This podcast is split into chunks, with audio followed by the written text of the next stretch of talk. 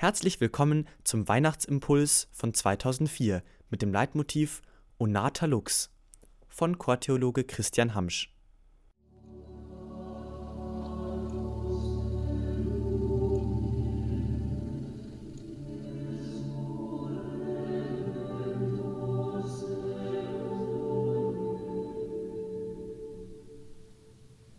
Onata Lux, o geborenes Licht. Er ist geboren, er, der von sich sagt, ich bin das Licht der Welt. Wer mich glaubt, wird nicht im Finstern wandeln, sondern das Licht des Lebens haben. Natürlich haben die Menschen zu aller Zeit gehofft, dass Gott ihnen ganz nahe kommen wird. Und wie es im Exodominus Veniet heißt, man hat geglaubt, dass an jenem Tag, wenn der Herr kommt, ein großes Licht sein wird. Natürlich hat man immer schon gehofft, dass ein Heiland den Himmel aufreißen und vom Himmel laufen möge. Aber doch nicht so. Etwas viel Unbegreiflicheres ist geschehen. Der Schöpfer des Himmels und der Erde zieht das Geschöpf Mensch ganz an sich. Er wird selbst Mensch. Gott wird Mensch, um uns seine Liebe schenken zu können. Wer kann das schon fassen?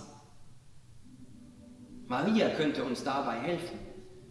Sie ist es, die in ihrer Schwangerschaft es fertig bringt, dass der Dornenwald beginnt, Rosen zu tragen. Natürlich möchte uns Raphaels Satz daran erinnern, dass die Natur Anteil nimmt am Kommen ihres Schöpfers. Aber vielleicht ist auch an Exodus 3,14 erinnert, jene Bibelstelle, in der Mose aus einem brennenden Dornenbusch den Namen Gottes erfährt. Jener Name, der besagt, ich bin der, der für euch da ist. Und dieser Name ist in der Geburt Jesu Christi auf eine völlig neue, ungeahnte Weise bestätigt. Näher kann uns Gott gar nicht mehr kommen, mehr kann er nicht für uns tun. Und so beginnt dieser Dornbusch aus Exodus auch neu aufzublühen und beginnt Rosen zu tragen. Maria jedenfalls geht ihren Weg zu Elisabeth. Dieser Weg von Galiläa nach Judäa war tatsächlich steinig wie es im Übers Gebirg Maria geht von Eckhart heißt. Aber mit diesem Gebirge dieses Weges ist auch ihr inneres Suchen nach dem Begreifen ihrer Erwählung zu verstehen. Erst in der Begegnung mit Elisabeth, die sie, Maria, die Mutter des Herrn nennt, beginnt sie allmählich zu verstehen, was Gott mit ihr vorhat. So könnte sie unser Vorbild sein, denn auch auf unserem Lebensweg, der oft steinig zu sein scheint, sollen wir und können wir immer wieder in den Lobpreis Gottes einstimmen.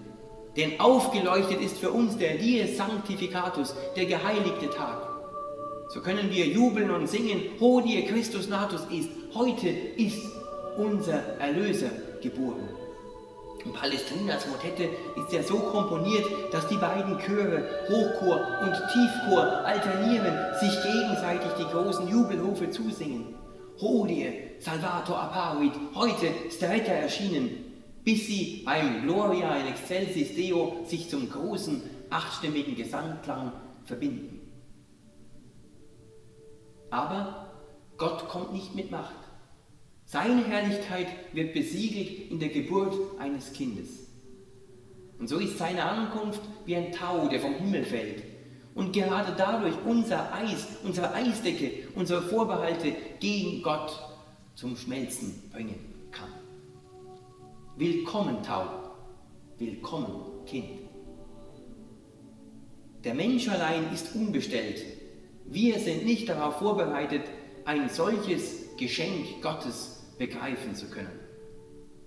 Aber er erlässt uns die Schuldigkeit, er lächelt gar ein zweites Mal, 2000 Jahre. Im Angelus Domini wird noch einmal der große Bogen von der Verheißung bis zur Erfüllung unserer Erlösung gespannt. Und egal, ob wir mit Gulbinsatz unseren Zuhörerinnen und Zuhörern die Freude verkünden, ob wir das Glorious Kingdom besingen oder im Adeste Fidelis unsere Hörerinnen und Hörer einladen, ihn, den neugeborenen König der Könige, anzubeten. Eines ist uns an Weihnachten ganz gewiss.